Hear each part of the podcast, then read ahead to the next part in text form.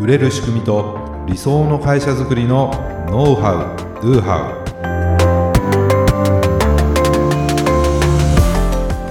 ウこんにちはビズクリエイトの渡辺です。こんにちはビズクリエイトの武井です。今回もよろしくお願いします。はいよろしくお願いします。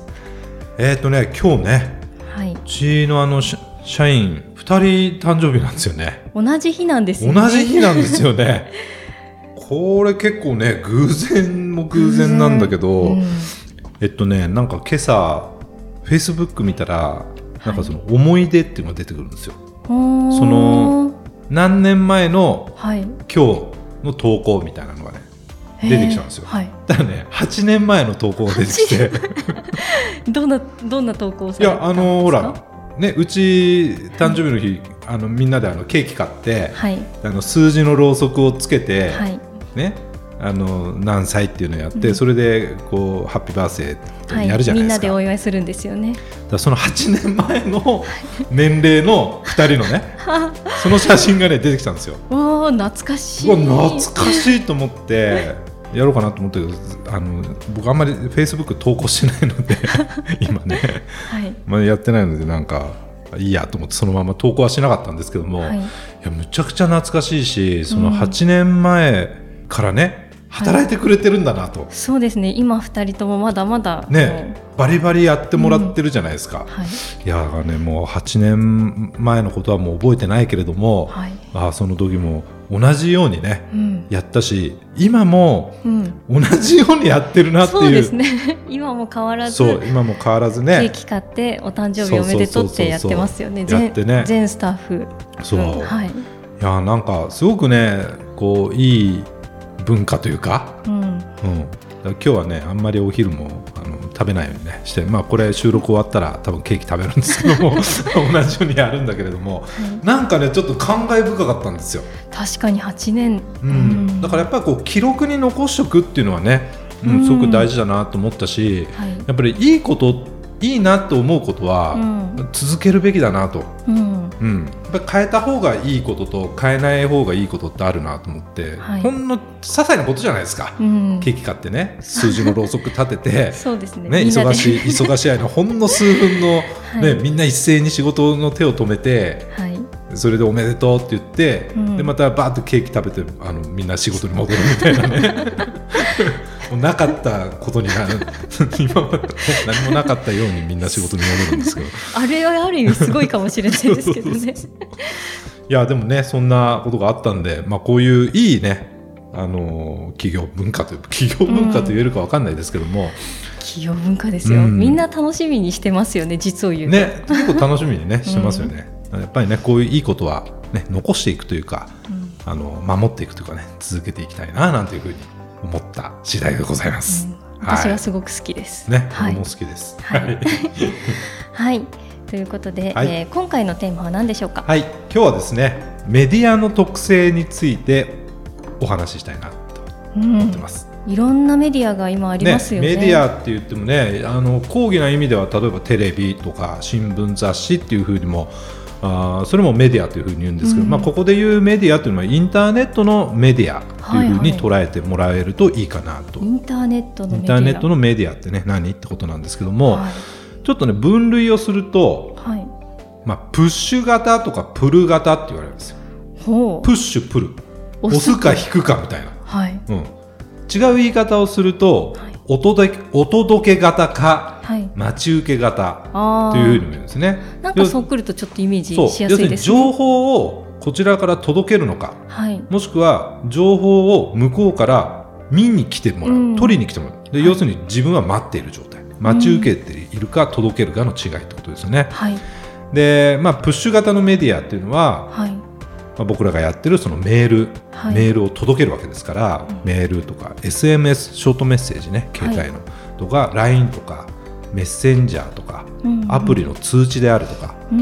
うん、それってこちらから情報を届けることができるじゃないですか。そうですね。それをプッシュ型のメディアと言います、はい、反対にプル型、うん、プル型っていうのはホームページとかね、はい。うん、あの EC サイトもそうですよね。あ通販サイト、はい、とかブログとか、まあ、一般的な SNS、はい、Facebook とかね、まあ、インスタグラムとかも投稿したら基本的にはそれを見に来てもらう。そうですね。必要があるわけですよね。うん、そう。まあ、大きくはそのプッシュかプルかお届けか待ち受けかっていうような感じで分けられる、はい、でもう一つはオープンかクローズとか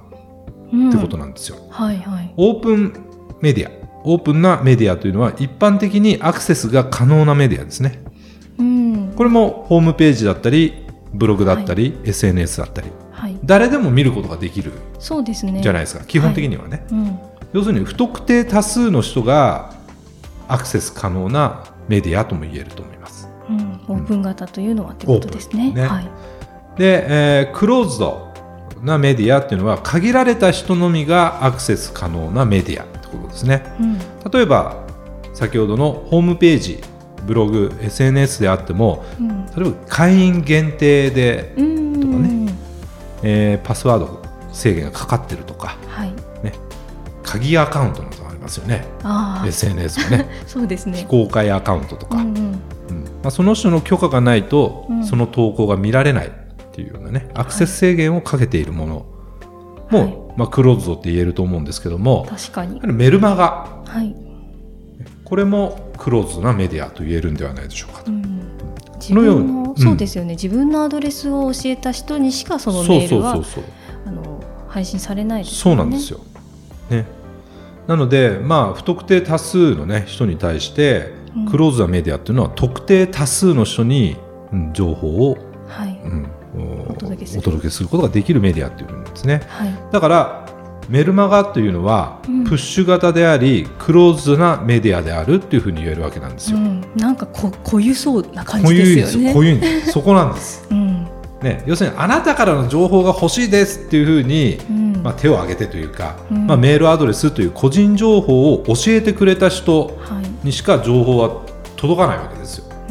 ね、誰でも見れるものではないですか。まあ、今そのメルマガの記事をブログに掲載するとかね、うん。うん、ノートとかあのそういったあのサイトにそのまま掲載するってことをやってる人もいますけれども、うん、本当にその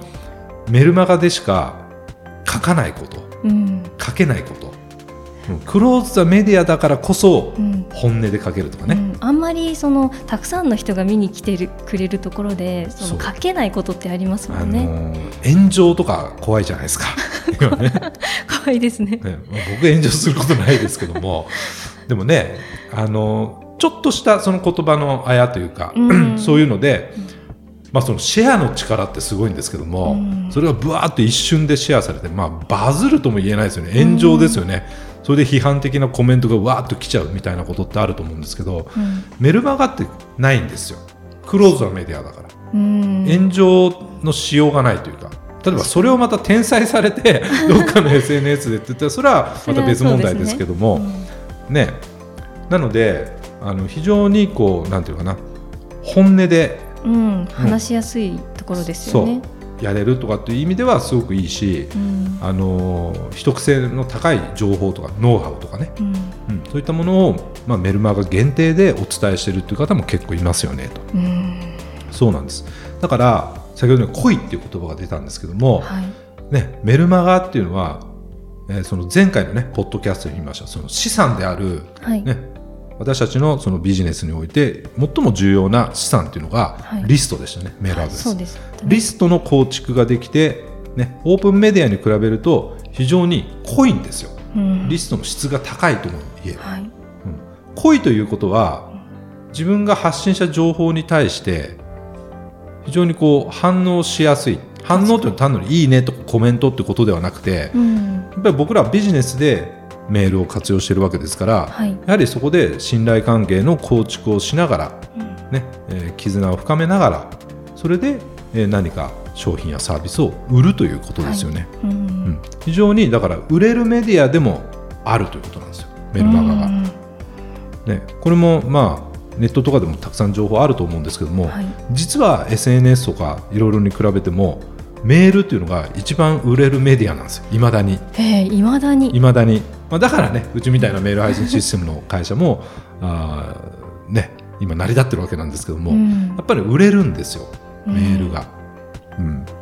ね、でもいやいやいやメールメールなんて見ないでしょっていう人も中にはいますけれどもこれもねあの後からまた別の回で反論はしていくんですけれども、はい、とりあえずメールは売れるメディアであるということをね、うん、ちょっと認識していただきたいなというふうに思うんですね。そうですね。まあ、私たちも実際にメールってやっぱり売れるなって思うことありますものね。ありますあります。うん、この間もね僕の知り合いのそのビジネスのねプロデューサーやってる、はい、いろんなその企画をこうね、はい、プロデュースしてる人から連絡が来て、はい。ね。まあ、みんなにもシェアしたけど、はい。ね、このオートビズのメールを使ってそのプロモーションでね、うん、億単位の売り上げを上げられましたと。すごいです、ね、まあ、それは稀だと思うんですよ。それはあのメールだけがいいっていうことじゃなくて、うん、ね、そのいろいろやってっていうそのもの自体がもちろん素晴らしいし、うん、多くの人に役に立つものだと思うし、うん、そのやっぱり売り方も上手なんだろうし、それだけではないと思うんですけどもでもやはりメールだったからっていうふうにその方は言ってました、ぱりメール最強ですねっていうふうに言っていただいてすごく嬉しかったんですけども、ね、でそういう方たちがまあ何してるかというとやはりこういったメディアの特性っていうのをやはり理解されてるんですよ、うん、使い分けていらっしゃるんですよねきっとね。でこのメディアの特性を理解して使い分けてねこの活用するっていうのがすごくポイントかなと、うん。まあ、何かというとやはりプッシュとプルの連携だと思うんですよ一つは。連携。これだからどちらかでもちょっと片手落ちかなっていうふうに思うんですなるほど、うん、要するにプル型のメディア、まあ、ブログだけやってるねブロガーさんもたくさんいるので、うんはい、それはそれで一つの成功例としていいんですけどもでもそこでプッシュのメディア、うん、やはりメールメルマガっていうのを組み合わせてる人も多いですよね。確かに多いですね、うん、LINE をやっている LINE に力入れてる方でも、うん、やはり方や LINE からねメルマガ登録を促してるとか、メルマガ登録から LINE ってあるじゃないですか。ありますね。ね。だからブログの更新を例えばメールでお知らせして、でメールからブログへアクセスを促進させるってこともできるわけです、ね、あのこっそりというか別にこっそりやってるわけじゃないでしょうけど ブログ更新しても、更新されたかって何かの通知だったりとか、うん、なんか教えてもらわないと分かんなか気づけないですよね。ってあるわけですよ。なんかたまにあそういえばって思い出してあの行くことはありますけど思い出されなかったらそれっきりになっちゃいますよね、うん、あのね忘れちゃうわけ。忘れちゃいます、ね、みんな、うん。うん、全然あの気に入ってるのに、うん、でもいろんな情報ね、あの僕ら受けてるので、はい、つい忘れてしまってまた今度思い出した時にあっと思って見に行くみたいな、うん、うん。うん、それってすごくもったいないじゃないですか。そうですよ、ね、だからブログを更新したらメールでね、うん、今回こんなことについてブログを更新しましたと。あのぜひブログにアクセスしてご覧くださいみたいな感じでメールを送れば、ブログへのアクセスは促進されるじゃないですか。そうですね。あそういえばって見に行きますよね。で逆にブログとか SNS でメルマガの告知をするもある、うん、うん、例えば今夜夜8時に配信するメルマガではこんな内容について書きます、うん、うん、ブログでは絶対書けないような内容をメルマガで限定公開しますみたいな、うん、先行案内とかもあったりしますよね。でまだ間に合うのでこちらからメルマガを登録してくださいとかね、うまい誘導ですよね。そう。まあそうやってメルマガの登録を促進させることもできるし、うん、メルマガの読者さんに対してでもブログとか SNS で今みたいなことをやると、うん、今度はメルマガの精読率っていうのはアップしますよね、うん、読まれやすくなるという。えなんだろうとじゃあもう夜8時のメルマガが楽しみだなっていうふうになるわけですよ、そう。だからそんな感じでそのプッシュとプルのね、連携をうまくそれをね使っていく、ね、LINE とメールとか SNS とメール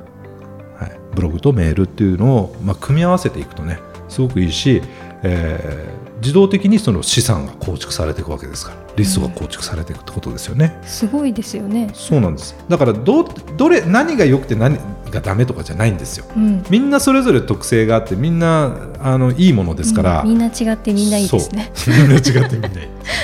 それをどう自分で組み合わせるかってことですよね、うん、全部やればっていう話じゃなくて、うん、でここで重要になってくるのが特に SNS とかの場合だとそのユーザー層、はい、要するにあなたのターゲット層となっている方が本当にそこにいるんですか？みたいな。TikTok がいいらしいとかって言って例えば僕らがですね TikTok に参入してたとしても多分受けないです、ね、ちょっと受けないし ちょっとずれてんじゃないって話じゃないですか。はい、ね。